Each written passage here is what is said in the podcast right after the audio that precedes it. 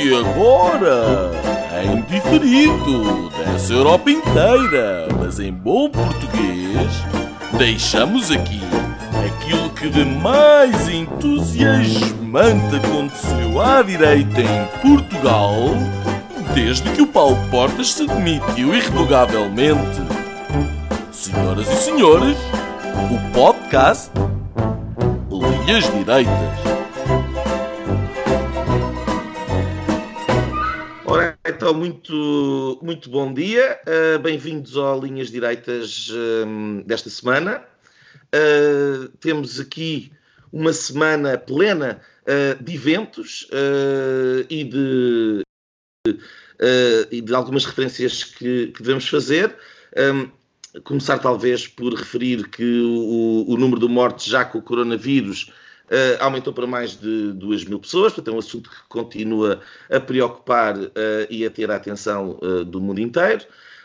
foi também a semana em que Isabel dos Santos viu ter as suas contas congeladas em Portugal na sequência um, ehm, do, do, caso conhecido como Luanda Leaks, e também é a semana em que o tão propalado debate uh, sobre a eutanásia uh, começou na praça pública. Uh, o professor Cavaco Silva juntou-se aos defensores do referendo sobre esta questão. também o treinador da Associação Portuguesa de Futebol, Fernando Santos, que aliás participou num programa televisivo sobre esta matéria. já no PSD, Uh, Rui Rio começou por uh, juntar os deputados para lhes dizer que têm total liberdade de voto, mas uh, dizendo que o referendo era uma questão que não estaria desde já em cima da mesa. Uh, entretanto, uh, o Pedro Rodrigues, um deputado do PSD, anunciou a, a intenção, juntamente com um, um, número ainda significativo de deputados do PSD, um, apresentar uma iniciativa de referendo, mas o, o, o, líder da bancada parlamentar do PSD disse desde já que isso não estava de acordo com as ideias de Rui Rio e que, portanto, não seria uma ideia para avançar. No PCP, Jerónimo de Sousa reafirmou a posição do partido, uh, pedindo enfaticamente, uh, como bom comunista, para que não matem. Um, noutros temas, a Procuradora-Geral da República, Lucília Gago, recuou nas intenções de, de um controle mais apertado, que sabe político, dentro do, do, Ministério Público e, ainda motivado pela questão do coronavírus, o Chega, sempre pronto a rever a Constituição, sugeriu internamento compulsório para suspeitos de terem o vírus. Entretanto, na Nazaré, ondas com energia suficiente para carregar 30 milhões de smartphones eh, foram responsáveis pela hospitalização de um surfista, e nos Estados Unidos, no New Hampshire, Bernie Sanders ganhou as primárias um, ehm, uh, eh, do Partido Democrata. Um, ehm, em Portugal, António Costa concedeu tolerância de ponto para a terça-feira de Carnaval, o habitual, uh, e o, enquanto que o Governo não desiste de cobrar um imposto uh, sobre carros usados importados uh, do espaço europeu, apesar de Bruxelas não querer. A situação vai mesmo para tribunal. também em tribunal é capaz de terminar a situação de uma mulher que quer engravidar do marido que já morreu. Uh, pelo caminho, o Papa Francisco era suposto abrir exceções ao celibato, afinal, não há exceção nenhuma, é uma não questão. Uh, no dia dos namorados, uh, Marcelo Rebelo de Souza foi namorar para a Índia, namorou com um grande e vigoroso aperto de mão, correu o mundo. uma relação de namoro simpático e solto, nas palavras do próprio, é também a nova aliança Rio-Chicão para as autárquicas. entretanto, explodiu o caso uh, marega uh, no futebol português e por, com ondas de choque por toda a sociedade, o, fasci o fascismo, não, o racismo, ou outro ismo, está agora na ordem do dia.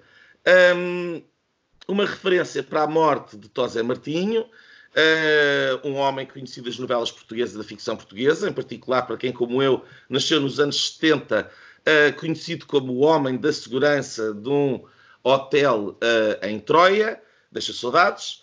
Uh, e nos entretantos, uh, a Venezuela suspendeu os voos da TAP para o, para o país durante 90 dias. Uh, os escuteiros da América declaram falência para não pagar indenizações por alegados abusos sexuais. A EDP Distribuição foi constituída arguída no processo do fogo de Monchique 2018 e na onda das cotas, neste caso para mulheres da direção de empresas, Benfica e Porto, entre outras empresas, vão ter que passar a incluir mulheres da administração, coisa que não fazem até o momento. Hoje, a notícia foi uma terceira aparição de Passos Coelho, uh, já tinha uh, aparecido várias vezes nas últimas semanas e agora no lançamento do livro de Carlos Moedas veio ser várias críticas a António Costa, uh, nomeadamente relacionada com as escolhas das pastas, do, do, dos fundos europeus para Elisa Ferreira, e portanto, durante uma intervenção bastante longa, foi contrário da sua da, da normalidade até aqui, bastante enfático. Uh, ficou conhecido também uh, o casamento de luxo da filha do general Dino em Angola, que faz ecoar um, uh, ah, vagas de alguma indignação.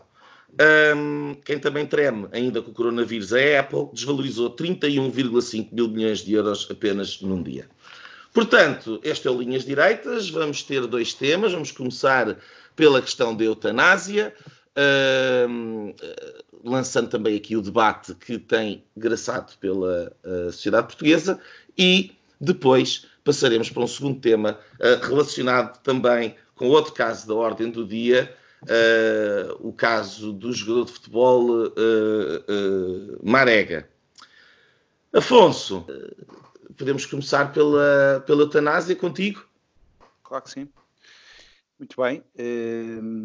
Olá a todos, olá Gonçalo e Nuno. Uh, eutanásia, uh, eu se calhar começava aqui por uh, fazer algumas distinções, uh, porque é um daqueles assuntos vários que é um saco de gatos e que, em que ninguém se entende. Eutanásia, que é esta boa morte, não é? literalmente, do grego.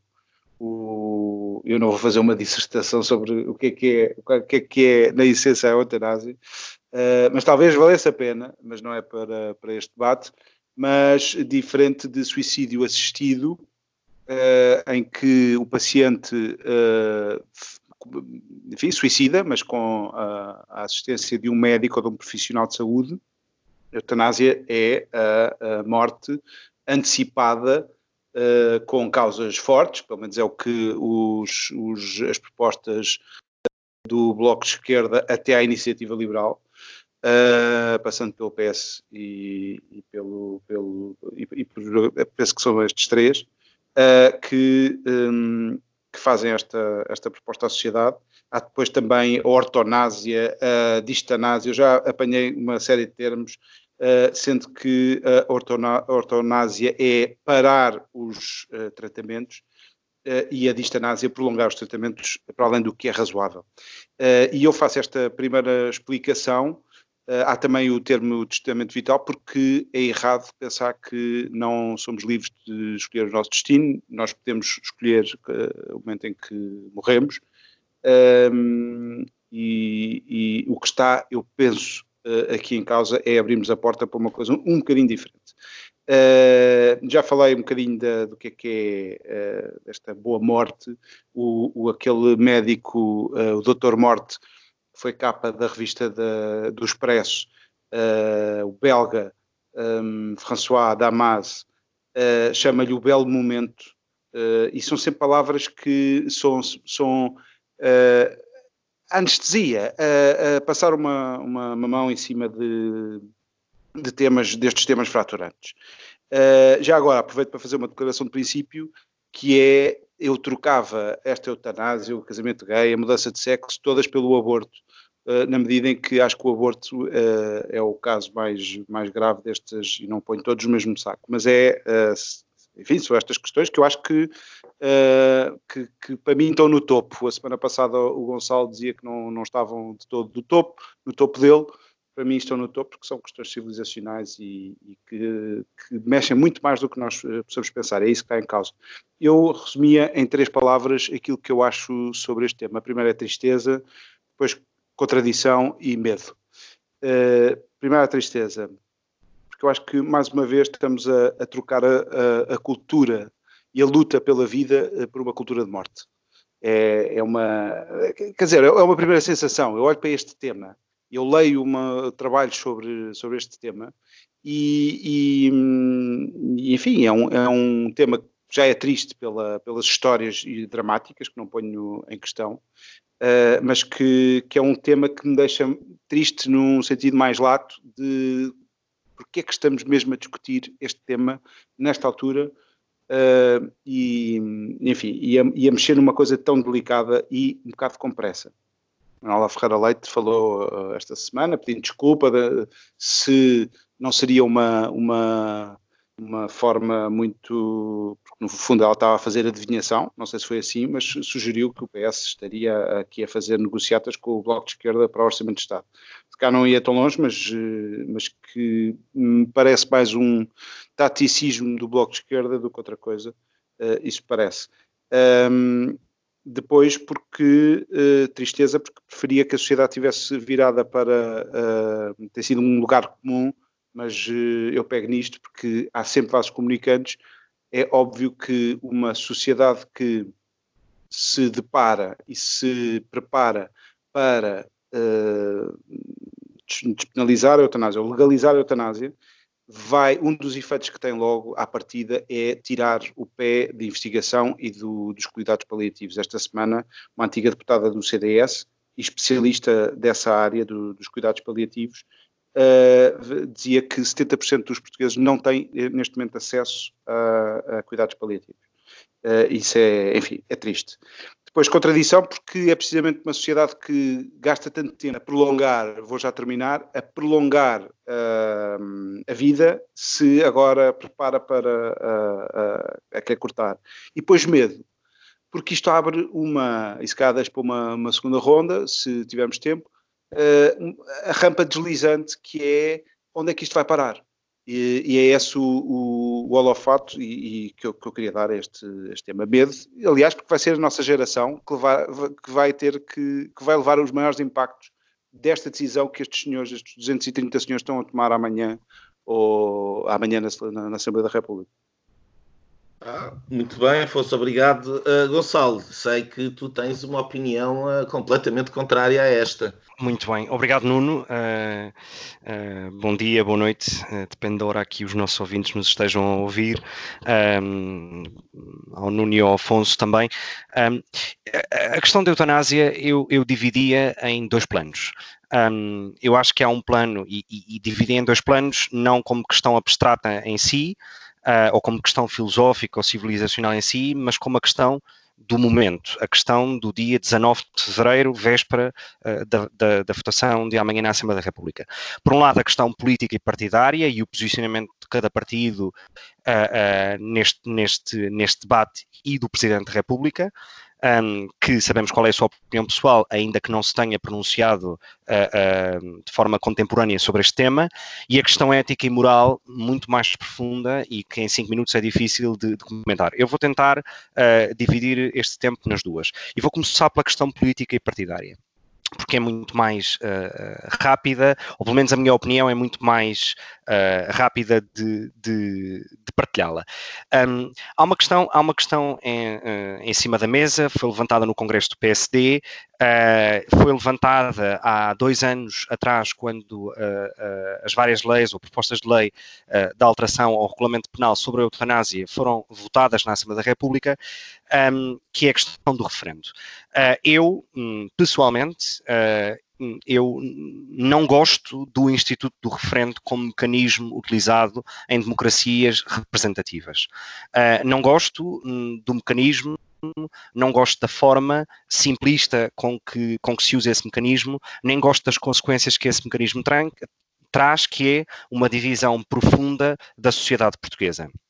Um, e, portanto, nunca gostei de referendos. Quando estudava Direito Constitucional, nunca percebi muito bem uh, uh, qual é que é, uh, digamos, a vantagem que um referendo traz para o debate democrático. E isto digo de forma muito clara, que é, o referendo é típico das democracias diretas, que são provavelmente o meio mais próximo de chegar a, a, a uma espécie de totalitarismo do coletivo. E eu, verdadeiramente, prefiro acredito e defendo a democracia representativa. E, como tal, eu sou contra referendos. E, como sou contra referendos, sou contra uh, uh, uh, um referendo sobre a eutanásia.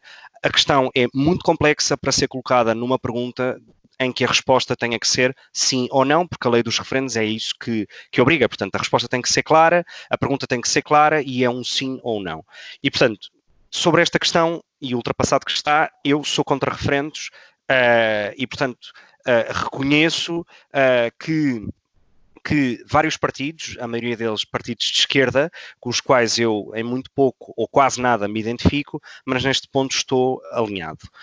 Um, Agora, há um ponto aqui que é os referendos, obviamente, eu sou contra os referendos, quando há uma condição que existe a prévia, que é que os programas eleitorais dos partidos políticos que têm representação parlamentar tinham essa proposta, seja de que tema for, neste caso da eutanásia, uh, nos seus programas que levaram às últimas eleições legislativas e que fazem, digamos, o quadro parlamentar atual. Ora, de todos os partidos uh, que são contra o referendo e a favor da eutanásia, o Partido Socialista é o único que, nas eleições de 2019, não tinha uh, esta nota no seu programa político.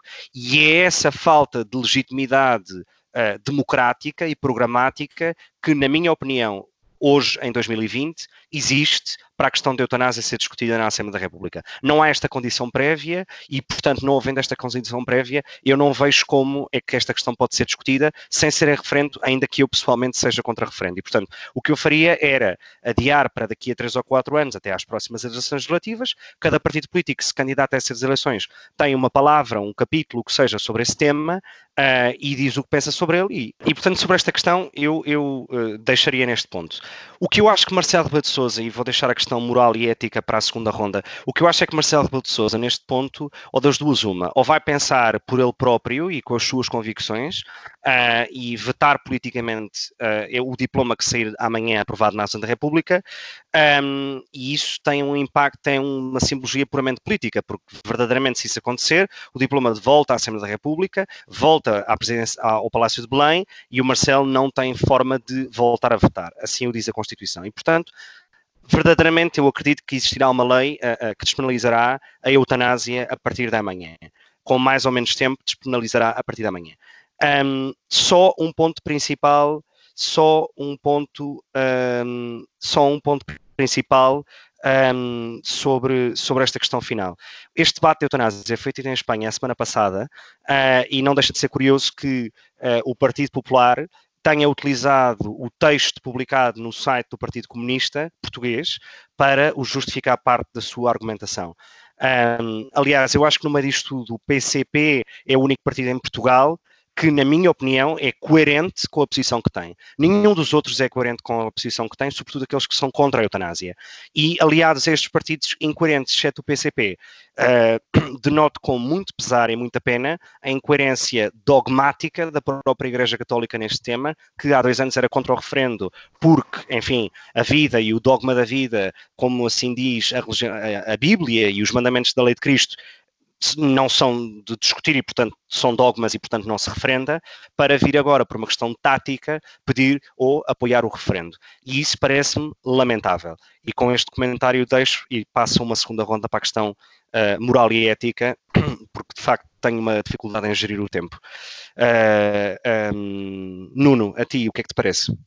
Bem, uh, uh, me parecem muitas coisas e portanto também vou ter muita dificuldade com certeza em, em, em gerir o tempo. Uh, agora, um, portanto vou-me abster de comentar essa última questão.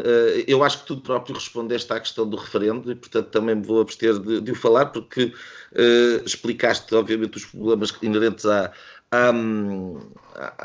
às virtudes da democracia representativa e aos perigos da democracia direta, mas, por outro lado, a forma como esta questão em particular está enquadrada na Assembleia da República e no, no sistema político partidário português, eh, talvez assim o exija. Eh, eu acrescentaria só que eh, talvez faça mais moça à democracia representativa esta autêntica palhaçada, porque o termo é este, quer dizer, os partidos políticos têm uma posição já pré-definida, não há debate nenhum. Não há debate nenhum. Todas as organizações que têm tido a oportunidade de se uh, referir a este assunto estão contrárias um, aos, cinco, aos cinco projetos de lei um, e não é isso que vai fazer alterar o que quer que seja. Estamos a falar de uma relação de poder uh, puro e duro dentro da Assembleia da República, uma questão absolutamente conjuntural uh, e que não deriva de todo de uma legitimidade democrática de um debate feito na sociedade portuguesa. Portanto, tudo isto é anedótico, uh, por um lado, e, e triste, uh, pelas razões que o Afonso também, também explicou. Um, relativamente à questão da eutanásia uh, mais propriamente dita, uh, eu gostaria de começar por dizer que, que, me parece que o debate tem sido constantemente posto de cabeça para baixo. E, portanto, os, os defensores da eutanásia, eu não é o meu caso, os defensores da eutanásia partem de, de uma franja e partem de casos de exceção para justificar uma regra geral e abstrata.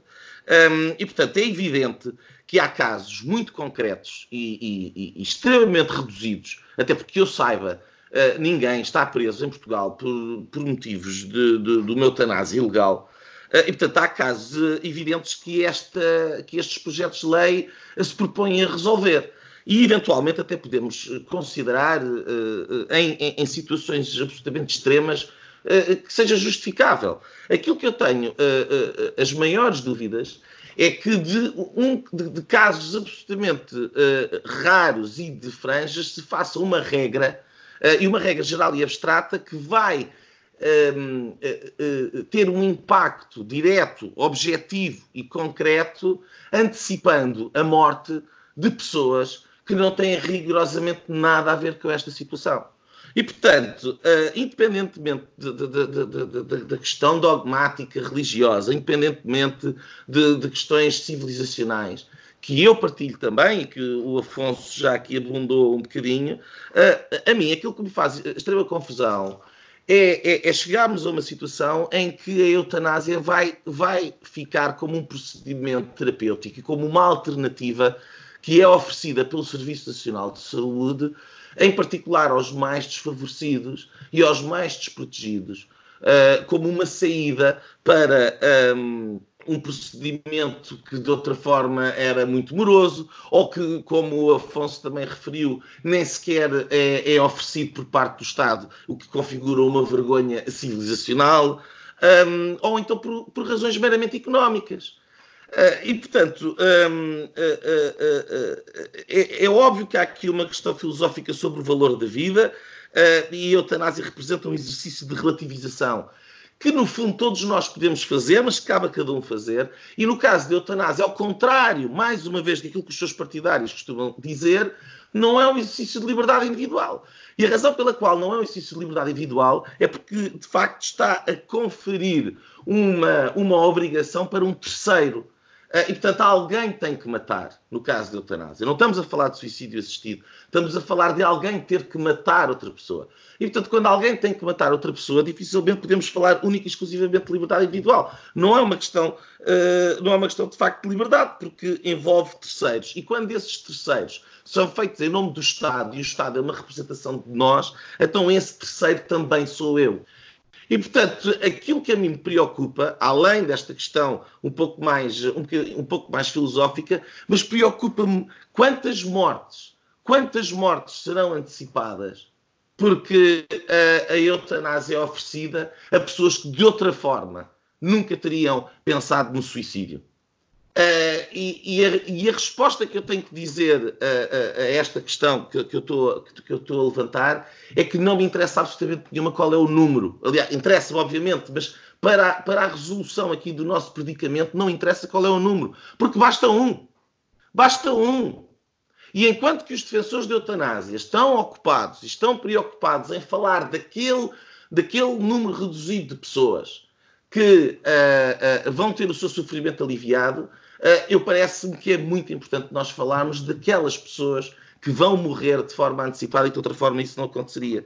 E isso sim, como o exemplo belga uh, e o exemplo holandês demonstram, é, é um, um, uma responsabilidade que eu nem pouco mais ou menos uh, quero ter, um, ter nas minhas mãos. Um, e, portanto, uh, sobre a eutanásia, numa primeira, numa primeira parte, era isto que eu gostaria de dizer. Afonso. Eu, eh, se calhar, eh, há sempre imensa coisa para falar neste tema eh, e é difícil conter, mas temos que, temos que o fazer. Referendo sim ou não, eu acho que o referendo surge, respondendo um bocado ao Gonçalo, sim como tática, sim como a forma de combater uma estratégia que foi montada, que é montada por um pequeno partido, que é o Bloco de Esquerda, Uh, e que é acompanhada, uh, aliás, porque há aqui um sopro qualquer de modernidade nestes temas que é incompreensível. Uh, mas isto é a proposta da atual esquerda, já não. E, e daqui excluo, obviamente, o, o PCP, que nestes temas está sempre. é conservador, no fundo, é, é, é, uma exceção na esquerda, mas é uma tática, sim, é uma tática, uh, se há dois anos eu penso que o, o, o, slogan que a vida não deve ser referendada, acho que nem sequer é da Igreja Católica, ou se, se enfim. Mas uh, o que é referendável é uma lei, ou propostas de lei que passam por cima do, no fundo, de, de, de, uma série de princípios e penso até que a sociedade votaria contra a eutanásia. Uh, mas não há, ainda não vi pelo menos uma sondagem, já vi um estudo, mas que era assim uma coisa muito mal explicada, com uma amostra muito estranha, dois mil e tal pessoas, geralmente as amostras até são mais pequenas. Uh, e portanto, o que eu acho é que as pessoas também têm que saber em quem é que votam, porque quando se diz que se isto esteve ou não uh, em debate, não esteve, de facto não esteve. Mas uma coisa é certa, que isto já esteve em debate há dois anos e na altura deu-se o argumento que não podia ser de facto, aí não, não havia qualquer referência anterior. Na, na, nas eleições seguintes não se falou, não foi tema, porque não é um tema simpático. E uh, as pessoas que estão a favor da eutanásia muitas vezes não querem focar no problema, querem só avançar com as coisas e depois logo se vê, uh, e até numa pressa um bocado estranha. Mas a verdade é que as pessoas sabem que o Bloco de Esquerda vai votar a favor, o PS vai votar a favor, Agora soubemos que a iniciativa liberal, que é assim uma espécie, é uma coisa um bocado ridícula, se querem que vos diga, mas pronto, eles afirmam que são liberais até nos, e, e eu não sei o que é que isto tem a ver com, com, com, com, o que eles propõem para a sociedade, mas pronto, também assumiram essa, essa luta. Uh, ficamos a saber pelo menos. E as pessoas, quando votam, e votam eh, não é só nos lindos olhos dos líderes, eles votam também nos princípios e nos, nos fundamentos que estas forças têm para a sociedade. E, eu já agora convidava as pessoas a irem ler um bocadinho mais sobre o Bloco de Esquerda e sobre as origens do Bloco de Esquerda. Enfim, Gonçalo. Um, bom, eu, eu queria então voltar à questão, voltar ou, ou, de alguma maneira falar sobre, sobre a questão uh, moral e, e, ética sobre, sobre o tema da eutanásia. Um, eu não tenho uma posição, uh, e é algo que pessoalmente e, e, que me custa profundamente, eu não tenho uma posição uh, uh, assumidamente a favor da eutanásia, mas tendencialmente a favor da eutanásia. E por uma, e, e por uma questão muito mais sobre aquilo que eu vejo que é a liberdade e a dimensão dessa mesma liberdade humana num caso como a eutanásia mas reconheço uh, uh, vários argumentos contra a eutanásia e entendo-os e, e, e cria a dúvida, ou seja, não é uma questão que para mim seja pacífica, como são outros tipos de questões deste género ditas faturantes, como é, enfim, o casamento gay, ou, ou a adoção gay, ou a legalização da cannabis, enfim. E, portanto, não me é um tema tão fácil. E, e, e digo-vos que uh, quando o Nuno há pouco disse que vamos obrigar um terceiro a, a cometer uma espécie de uh, auxílio uh, ao suicídio ou eutanásia, ou o que lhe quisermos chamar, bom, esse terceiro não vai ser um, ninguém seria nenhuma destas propostas de lei, ninguém seria, digamos, morto se não o pedir de forma consciente e que não esteja sob coação, etc. Portanto, com as os disclaimers que a própria lei tem. Um, esse terceiro, eh, vamos assumindo que seria um médico ou uma enfermeira, ou um enfermeiro ou uma médica, um, e isto agora foi muito a bloco de esquerda, uh, um, essa, essa terceira pessoa poderia fazer obje, a objeção de consciência e, portanto, não está obrigada se assim não o entender. E, portanto, Aquilo que eu entendo é que, mesmo em casos excepcionais, e eu reconheço o ponto do Nuno de, de facto, não se fazem leis ou não se devem fazer leis, uma boa lei não é aquela para ad hominem, ou seja, para uma pessoa uh, ou para um caso específico, mas geral e abstrata. E isso eu estou de acordo com o Nuno e acho que isso é princípio basilar de qualquer democracia e de qualquer Estado de Direito. A questão é, a questão é, não vejo razão para encontrar uma limitação à liberdade individual e ao livre-arbítrio e à vontade de alguém que só não o pode fazer porque biológica ou fisicamente não está em condições para isso. Uh, mas também reconheço que ao mesmo tempo uh, que ao mesmo tempo 70% das pessoas, como bem disse o Afonso, uh, dos utentes em Portugal não, e dos doentes em Portugal não têm acesso a cuidados paliativos, mas quer dizer, investir na eutanásia, ou melhor, aprovar uma lei de, de eutanásia despenalizar a eutanásia, o ato de eutanásia, não significa que se descure e que, se, e que, não se continue a investir nos cuidados paliativos, portanto acho que uma coisa e outra não são alternativa, um, e portanto no meio de tudo isto, eu tendo a ser a favor da eutanásia. No entanto, há um argumento que ouvi e que de facto nunca o tinha pensado dessa maneira. Um, na sexta-feira passada, a caminho de Évora, um, no Bloco Central, em que o Pedro Adão Silva uh, dizia algo como, como, tão simples como isto, que é, existe uma espécie de, e eu sou contra qualquer tipo de coletivismo, mas a verdade é que existe uma espécie de moral coletiva na sociedade há séculos um, e, que é, e, que é, fundada no primeiro mandamento, que é não matarás. Um, quebrar esse princípio é quebrar uma espécie de princípio civilizacional coletivo. Eu estou de acordo com isso e, e, e entendo que essa é uma questão, é a questão que mais dúvidas me coloca, mas a questão é que a pessoa, digamos, a, pessoa pede para ser morta, eu não vejo o Estado como o assassino ou o homicida. Eh, eu tenho visto vários cartazes de vários partidos políticos, como por exemplo o CDS, que diz: Eu não quero um Estado que mate. Sim, mas não é o Estado que mata no sentido, é alguém que está a pedir para ser morto. Eh, e essa diferença dessa pessoa com plena consciência, não estando coagida, etc., ou sob coação, uh, eu vejo como uma dimensão da liberdade dessa mesma pessoa. Um, e termino só com, com, com um ponto um, que é. Um, há, há, vários filmes sobre isto e há, várias, há literatura, enfim, variada sobre o tema. Mas há um filme, e este filme provavelmente já, já vários o viram, um, que é O Mar Adentro, do Alejandro Amenabar, um, e que fala sobre a história de enfim, um senhor que uh, ficou tetraplégico, um senhor espanhol, galego, que ficou tetraplégico perdão, aos 30 anos de idade, uh, e pediu para morrer. Uh, esse caso foi uh, brutalmente noticiado em Espanha na altura e ainda hoje é tido como o exemplo, o exemplo do Ramon Pedro, uh, alguém que lutou a vida toda para poder morrer e não conseguiu. Um, e, e, e, eu acho que é de uma violência brutal deixar alguém acamado, vegetal numa cama, ou onde seja, Uh, e não cumprir a sua última vontade. Uh, eu acho que uh, eu não vejo isto como uma questão de dignidade, vejo isto como um exercício de liberdade.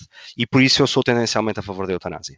Oh, oh, oh Gonçalo, eu desculpa lá, mas quer dizer, eu parece-me que tu te contradizes um, dentro de, dos teus próprios cinco minutos e nesta ronda porque tu começas por reconhecer a, a, a importância da, da, de, de, não legislar para um caso em concreto uh, e depois o, o, argumento final acaba por ser essa, essa mesma situação, situação uh, extrema. E eu, por exemplo, gostaria de saber o que é que, uh, como é que se contrapõe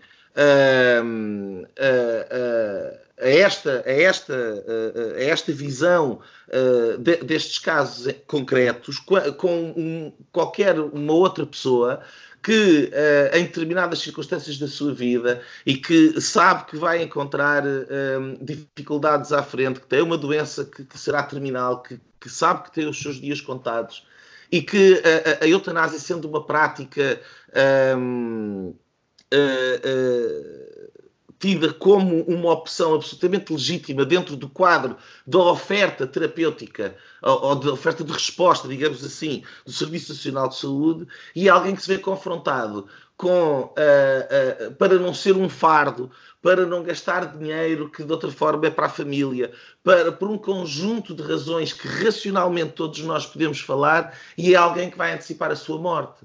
E, portanto, eh, eh, eh, nós também podemos falar deste caso em concreto para responder ao outro. E, e, e portanto, não, me parece minimamente uma, uma, solução um, esta, esta, esta alteração generalizada em nome de, de basicamente o único argumento, que é uma situação muito específica, muito reduzida e que, uh, na minha opinião, achar que é o Estado que burocraticamente vai conseguir resolver este problema é, é aliás, um, um, um contrassenso de uma perspectiva liberal. O que, por exemplo, eh, seria interessante que a iniciativa liberal uh, uh, respondesse. Ainda a propósito da questão da, da, da liberdade individual, um, eu percebo que isso seja visto como, como um ato de liberdade, mas não deixa de ser um ato de passagem de responsabilidade para um terceiro. E a partir do momento em que esse terceiro representa o Estado, lamento imenso, mas representa-te a ti, representa-te a mim. Ah, e eu tenho o direito também, e isso sim também é o exercício da minha liberdade, acima de tudo é o exercício da minha liberdade, de me recusar a participar num processo que eu entendo que vai levar à antecipação da morte por parte de pessoas que, de outra forma, se isto não existisse, ah, não morreriam ah, da maneira como. e não teriam que sequer fazer face a, um, a, um, a uma, uma, limitação de escolhas que lhes vai ser imposta uh, como um farto, de outra forma não teriam. Um, Afonso, queres dizer mais alguma coisa sobre este tema? É tudo. Havia okay. sempre mais coisas para falar, mas haveria, haveria, haveria com certeza. Só uma nota de crítica à esquerda, que é uh, o mais curioso é que a esquerda utiliza o argumento da liberdade para este tema uh, e para outro tipo de temas civilizacionalmente muito mais simples de discutir, uh, o recusa. Mas enfim, Não, mas era uma picada. Que, que a esquerda tem essa grande vantagem de não ter que ser coerente e, portanto, utiliza o argumento, ou o que tem mais à mão, como estou a dizer, e, portanto, até faz sentido que, digamos, porque é de futebol, uh, a envolvente do caso Marega, uh, acho que não preciso estar aqui a explicar o que é que aconteceu. Portanto, começamos por ti, Gonçalo. Uh, o que é que tu tens?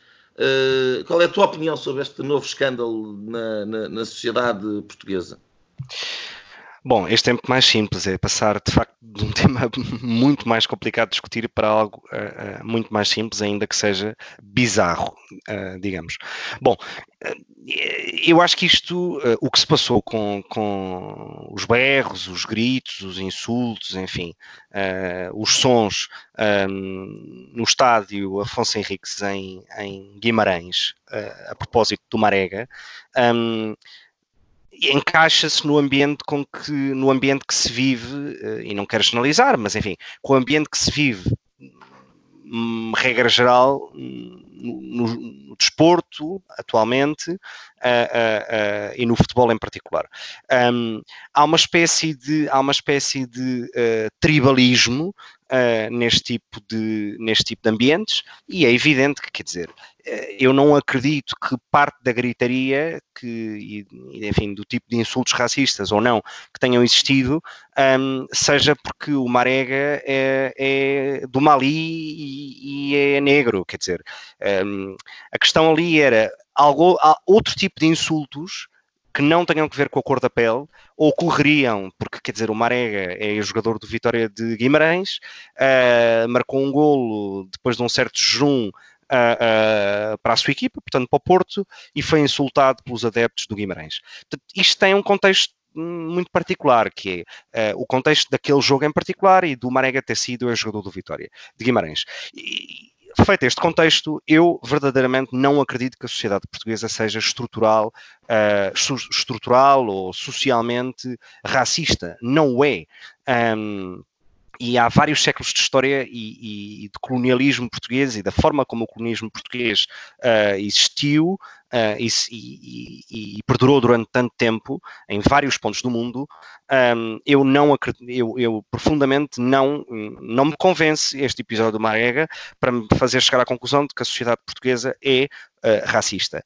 E não é porque há várias provas disso, quer dizer, um, quer dizer, uh, o primeiro-ministro português uh, tem origem, ou tem origens em Goa, um, a Assunção Cristas nasceu em Luanda, Um, quer dizer, uh, há vários deputados da esquerda à direita com origem uh, uh, goesa, africana, e portanto, quer dizer, hum, a ministra da Justiça é negra, e portanto, eu não acho verdadeiramente que exista uma repulsa ou um problema com a raça em Portugal. Não acho. Uh, e quando comparo com uh, outro tipo de países, ex-impérios com colónias também, como é o caso de uh, Inglaterra, por exemplo, ou Espanha, um, se calhar as respostas ou as conclusões já não seriam exatamente as mesmas. Eu acho que Portugal vive bem com a diferença racial. era uma coisa fomentada até uh, por Salazar e durante o Estado Novo, portanto eu acho que é uma coisa profundamente enraizada na cultura portuguesa, não acho que exista um problema de racismo, acho que, e aqui acho que provavelmente vai ser das poucas vezes que vou concordar com André Ventura, não no estilo, mas no conteúdo, no pouco conteúdo que teve, mas enfim, acho que existe uma cer um certo síndrome do coitadinho e do politicamente correto sobre este tipo de questões.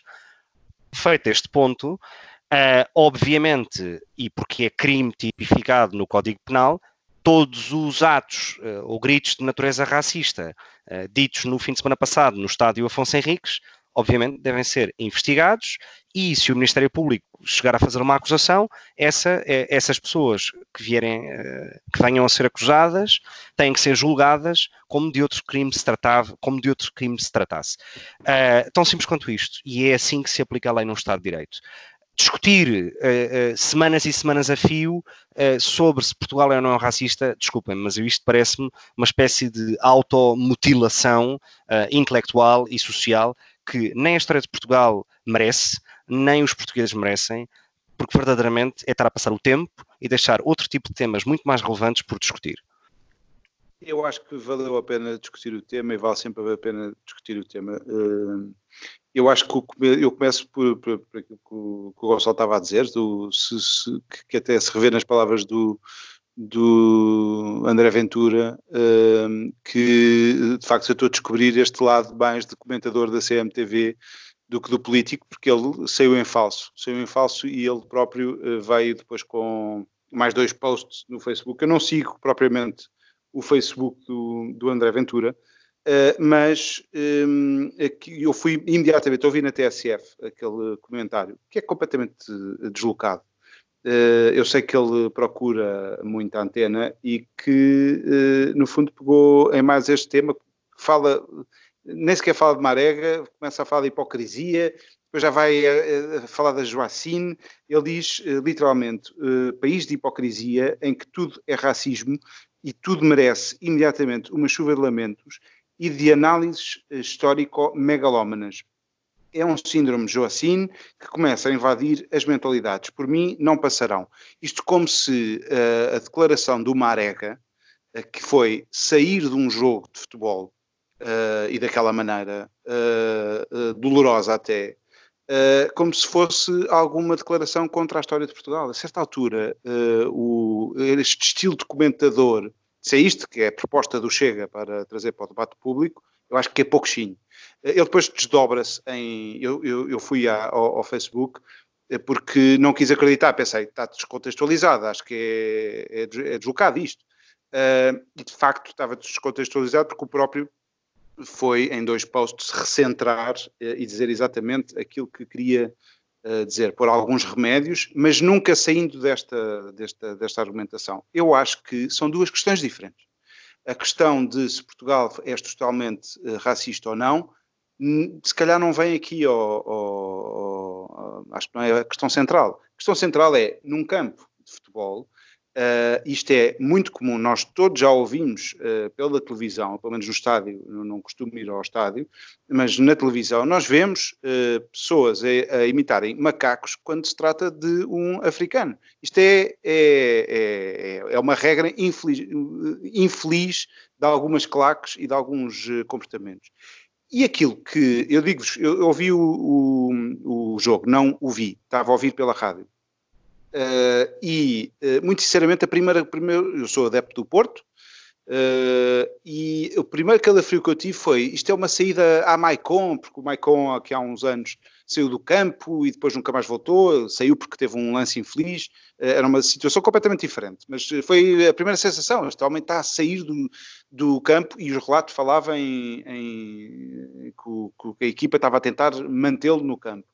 Uh, isto, eu estou a dizer isto porque é um ato de coragem deste homem porque ele arrisca ali, pode estar a arriscar a, a carreira. Tem o treinador, tem os jogadores a mandarem para dentro do campo e ele faz este grito de revolta, porque não é pensado, aquilo não é pensado, isto não é joacinação de uh, joacinização de coisa nenhuma. É um homem completamente desesperado. Eu não sei como é que ele é, qual é a conduta dele, se ele uh, tinha alguma relação com a, com a má relação com aquela claque que era do, do seu antigo clube, o que, para mim, eh, e esta é que é a pista que, e que tem sido a norma do, do que tem sido dito, eu acho que alguém que tenha juntado estas duas coisas, que é falar do império, é, é, é um bocadinho, é tão deslocado como aquele senhor da, Venezuela começou a falar agora de império e da TAP e, e que Portugal achava que a Venezuela era uma, uma colónia. Acho que são duas questões diferentes e foi um ato corajoso, deslocado sim, mas ainda bem, ainda bem porque foi uma declaração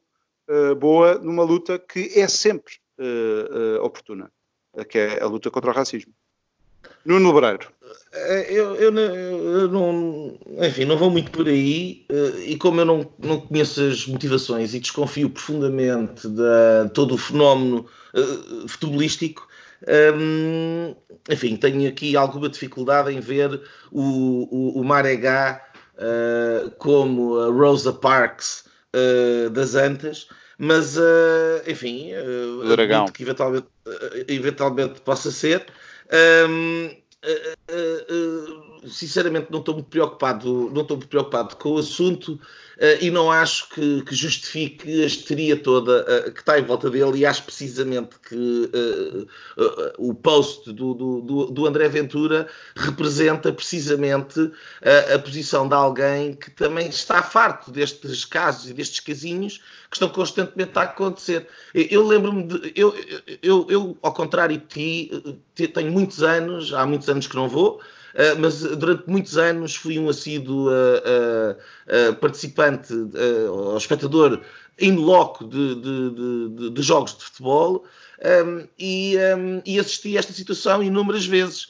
E, e até me lembro de, assistir sem ser com jogadores negros, por exemplo, o Hulk, que, que foi vítima exatamente do mesmo tratamento e que eu saiba até é caucasiano. portanto, um, eu não, não, não, tenho tanta certeza, vou-me vou abster de, de, de, fazer processos de intenção, sejam eles positivos ou negativos, uh, da situação em particular, e abordar um bocadinho o fenómeno que o banzé que se faz aqui, a, que se faz aqui à volta. E, eh, e, e nesse sentido, uh, uh, de facto, sinto que há aqui uma agenda, e tendo a concordar com aquilo que o Gonçalo, o Gonçalo disse, vamos, vamos, centrar, vamos centrar a questão.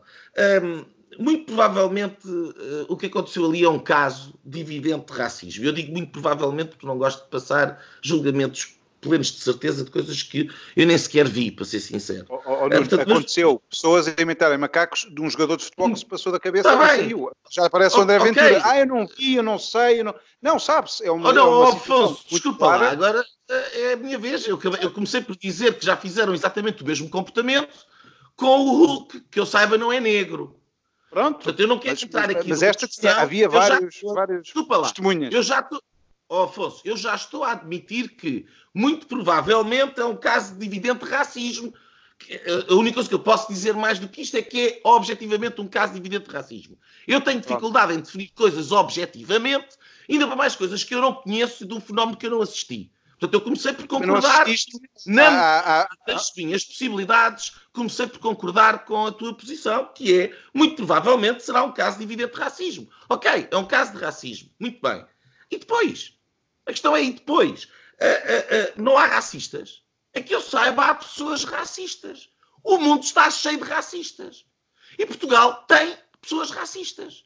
E há um fenómeno de racismo nas claques de futebol, muito provavelmente. É, não é bom debater, acabar com esse. Queres com fazer essa... o quê? Desculpa lá. Queres, quer, sabes como é que se define se, se, isto é um caso de racismo, é um caso de racismo, mas não quer dizer que haja um problema com racismo, eu explico como.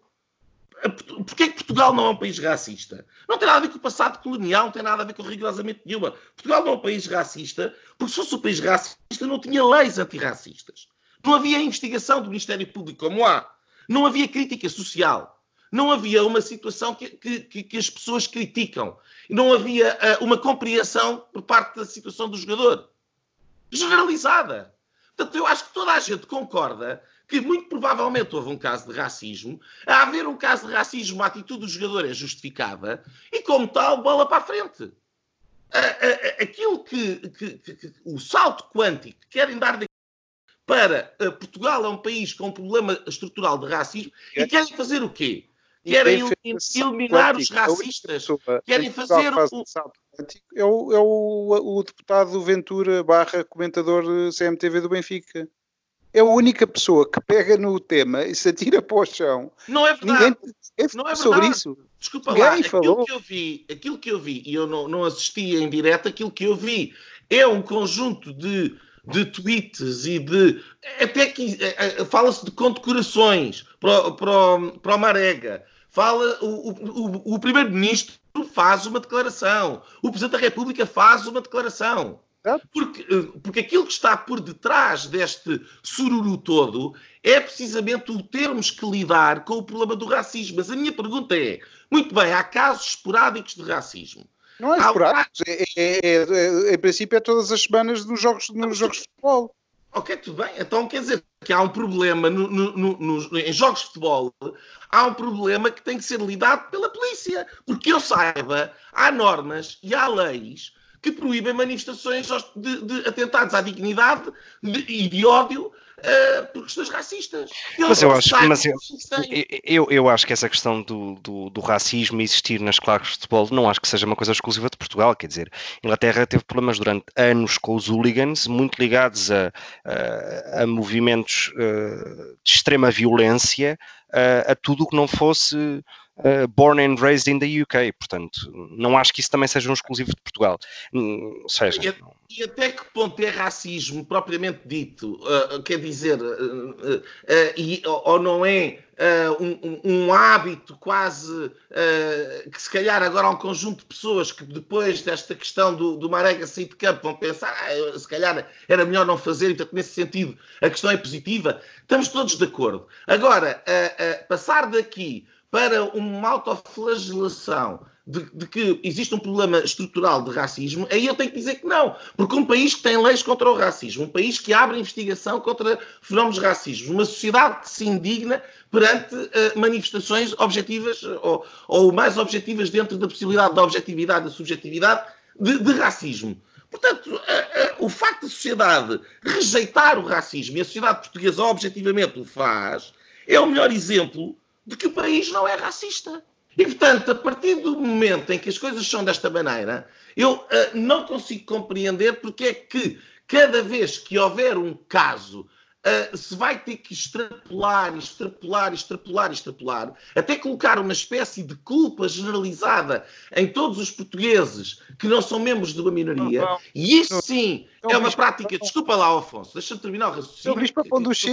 Estou farto de ser. Estou farto de ser Estou farto de ser interrompido. A, a, a, a questão da, da, da, Porque isto não é uma questão, desculpa lá, não é uma questão do chega nem de meio chega. Isto é uma questão de ter os olhos abertos e perceber o que é que é a agenda da esquerda identitária, não apenas no, em Portugal, mas na Europa, e isto é tudo importado dos Estados Unidos.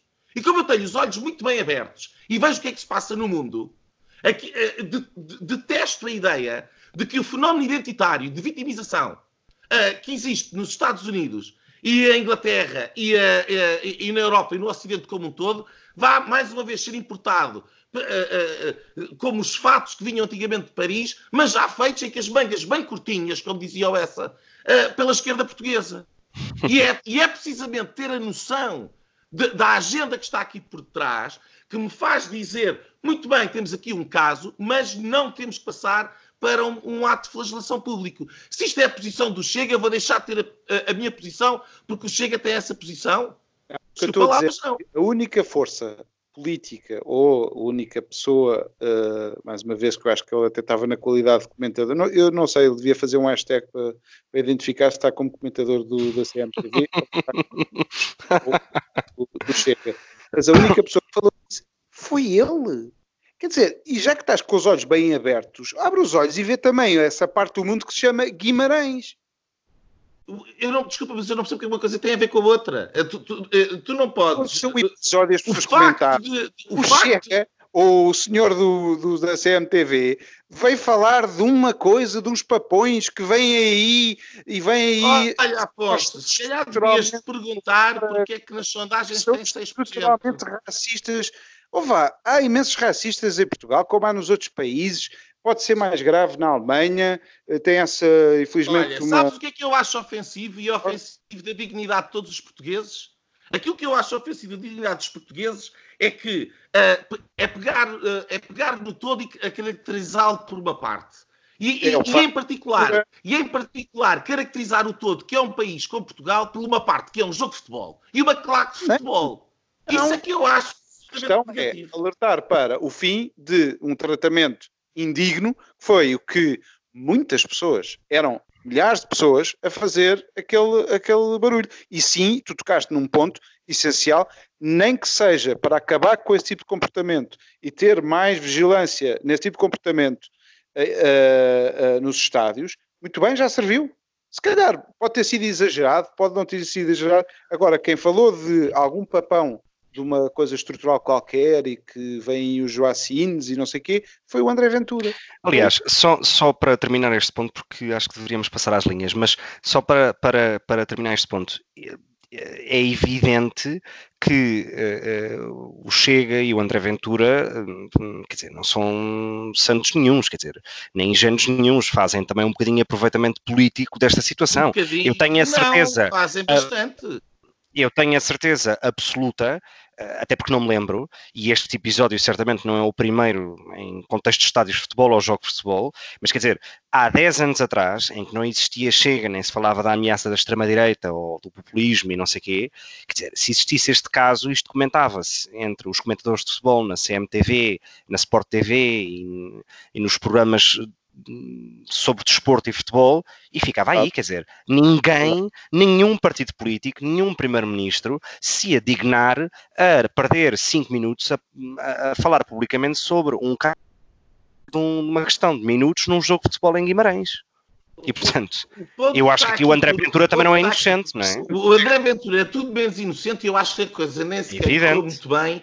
Precisamente, a razão pela qual não lhe corre bem é conjuntural nesta situação em particular. Trata-se de futebol, ele é comentador da bola, é nitidamente o ponto fraco dele em termos de penetração no espaço político intelectual português, porque é mal visto. E, em particular, esta situação passa-se com o jogador do Porto, sabe-se que o, que o homem não gosta do Porto, e, portanto, entra aqui a futebolice no meio. E eu acho que a coisa sai mal, em particular, também, também por causa disto, e se calhar o próprio tom e o, e, a, e o desajuste também está relacionado com isso. E, portanto, ele sai desautorizado, ele sai profundamente desautorizado pela sua circunstância de comentador futebolístico. Agora, independentemente disso, a questão que eu acho que está aqui um pouco em cima da dúvida, uh, em cima da mesa é uh, se no final do dia, depois desta, deste sururu todo, uh, saímos melhor ou saímos pior.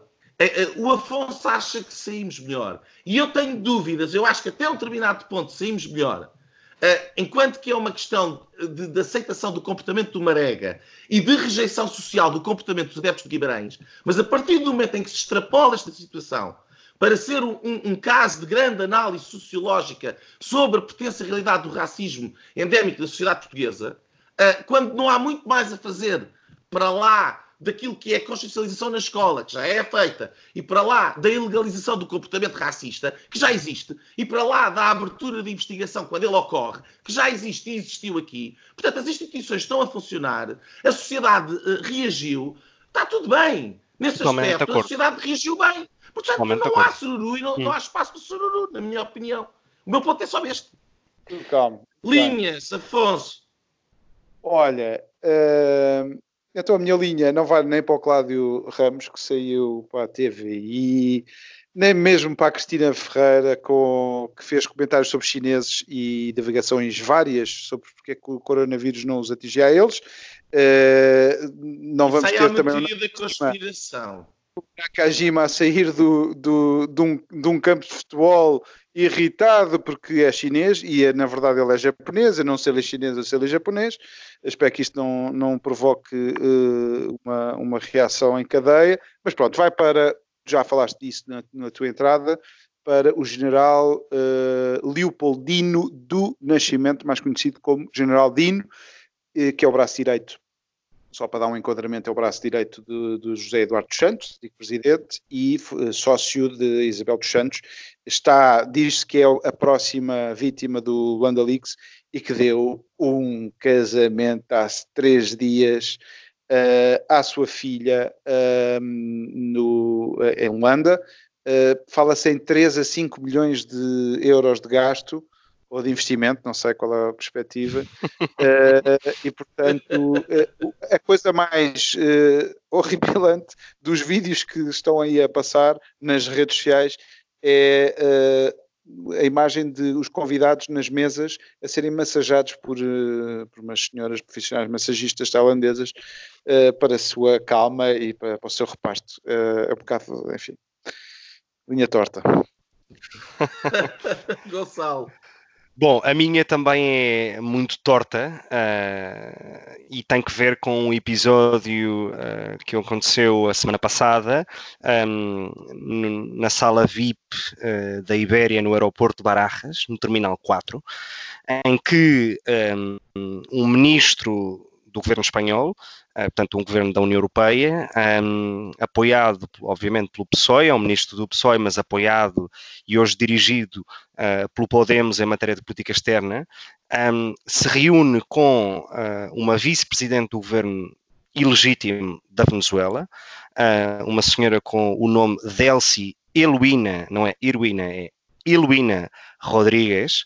Um, e que se reúne com esta senhora que está proibida de pisar solo europeu e, portanto, solo espanhol uh, por crimes contra a humanidade, um, tem um mandato de captura internacional. Uh, desde o Tribunal Europeu dos Direitos do Homem uh, ao Tribunal Penal Internacional. Esta senhora está proibida de pisar solo europeu e de sobrevoar de solo europeu, mas enfim, foi recebida com pompa e circunstância pelo ministro José Luís Abalos, ministro do Fomento, uh, a pedido especial uh, do Podemos, uh, que hoje, pelos vistos, domina e dirige a política externa espanhola, sobretudo no que à Venezuela diz respeito. É uma vergonha. Uh, é uma vergonha um, e é um caso que esta semana uh, o Ministério Público Espanhol decidiu abrir um inquérito para averiguar e para uh, averiguar as gravações e os vídeos da, dessa suposta reunião secreta. Isto entenda-se que no início o ministro desmente que isto aconteceu e passado várias horas teve que vir a admitir que aconteceu porque passaram, enfim, apareceram vários leaks uh, do encontro com a Delcy Rodrigues. Uh, e, enfim, é uma vergonha quando um governo de um Estado de Direito da União Europeia se reúne com uma uh, criminosa uh, por violação dos direitos humanos na sala VIP do aeroporto da sua capital. E é uma linha muito torta. Ok, olha, a minha linha uh, é, é, enfim, é tão torta que é uma linha alerta, digamos, é uma linha 112. Um, e para alertar um bocadinho em relação àquilo que vem aí, tanto como vocês saberão, um, o orçamento plurianual da União Europeia está a ser elaborado, a proposta da presidência finlandesa não foi, um, não foi muito bem aceita por parte uh, nomeadamente de países uh, do Sul, os chamados países da coesão, onde Portugal até tem uma posição liderante, através do, do, António Costa, que para pedir dinheiro está sempre pronto, seja aos contribuintes portugueses, seja aos contribuintes dos outros países europeus. Um, e portanto que fez uma reunião em Beja a pedir uh, mais apoio para a coesão e portanto que os cortes que estão pensados não, não, não, não, não, não, não, não vão para a frente. O Charles Michel, o antigo primeiro-ministro belga, que agora apresenta o Conselho, uh, apresentou agora a sua proposta ontem uh, de, de, de, orçamento e, portanto, ela continua a, a, ter exatamente os mesmos cortes que tinham antes. Um, considerando, uh, e houve também uma reunião anteontem por Skype, por parte daquilo que agora se chama o grupo da frugalidade, uh, onde países como a Holanda uh, e, e, do Norte, das contas mais responsáveis, para fazerem contraponto aos, um, aos, aos, tais países da coesão que reuniram em, um, em Beja. Um, e, portanto, está aqui a desenhar-se a divisão que, há muito tempo é antecipada na União, entre os países gastadores do Sul, os países mais frugais do Norte. vão haver cortes, vão ser inevitáveis. E para Portugal, em que 80% do investimento público depende diretamente do orçamento europeu, isto são notícias extremamente, extremamente preocupantes para as contas portuguesas. Portanto, uma linha alerta. Vamos pagar mais impostos, é o que está, enfim. Foi o Linhas Direitas, tentámos ser mais escondidos no tempo, acho que conseguimos um bocadinho, mas mesmo assim, talvez não o suficiente. Para a semana tentaremos ainda melhor. Uma boa semana a todos uh, e um, um resto de bom dia para vocês. E pronto, pronto.